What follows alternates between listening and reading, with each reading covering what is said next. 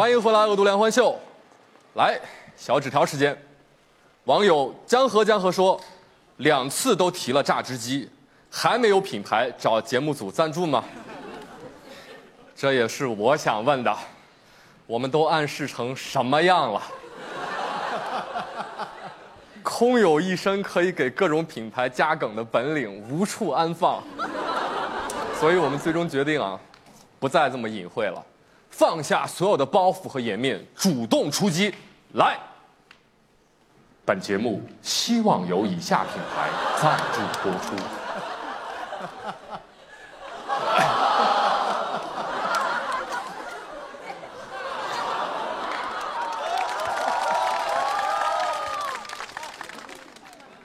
我觉得这条广告以后每期都可以发。网友丁丁丁案说。点击破亿是一种怎样的体验？好问题啊！我帮你把这个纸条收下了，下次碰见李诞，帮你转交一下。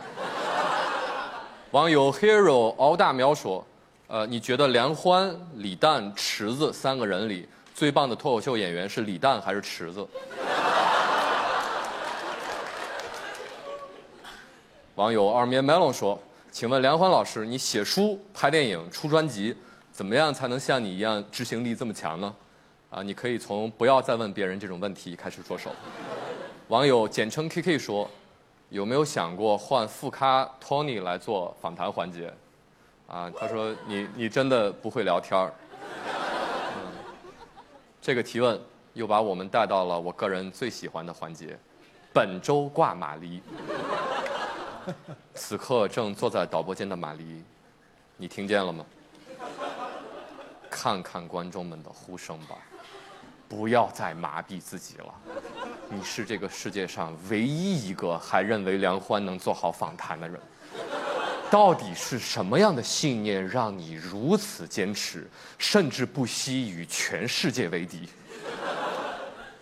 你能不能认真听我说话，不要再推镜头了？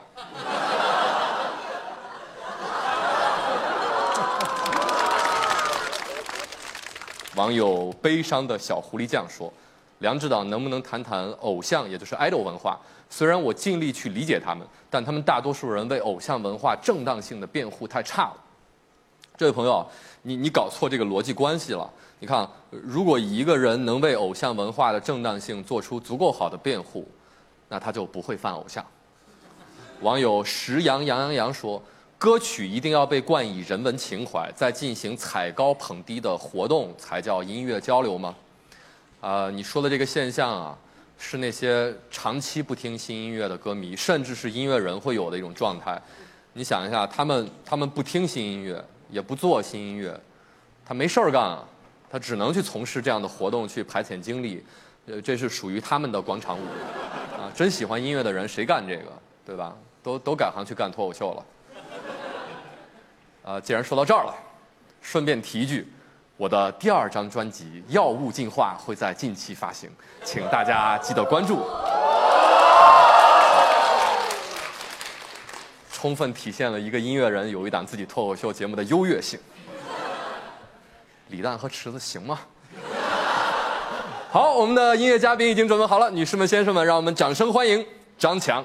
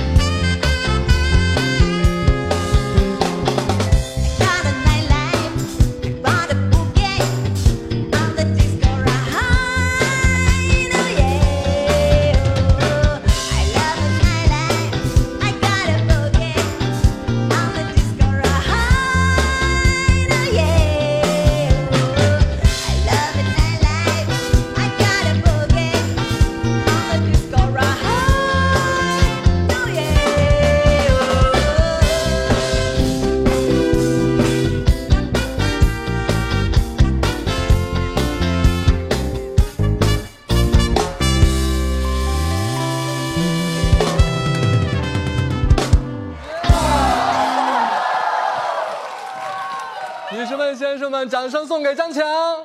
谢谢谢谢。感谢收看本期《恶毒梁欢秀》，我是永远不爱你们的梁欢。下个周四我们搜狐视频不见不散。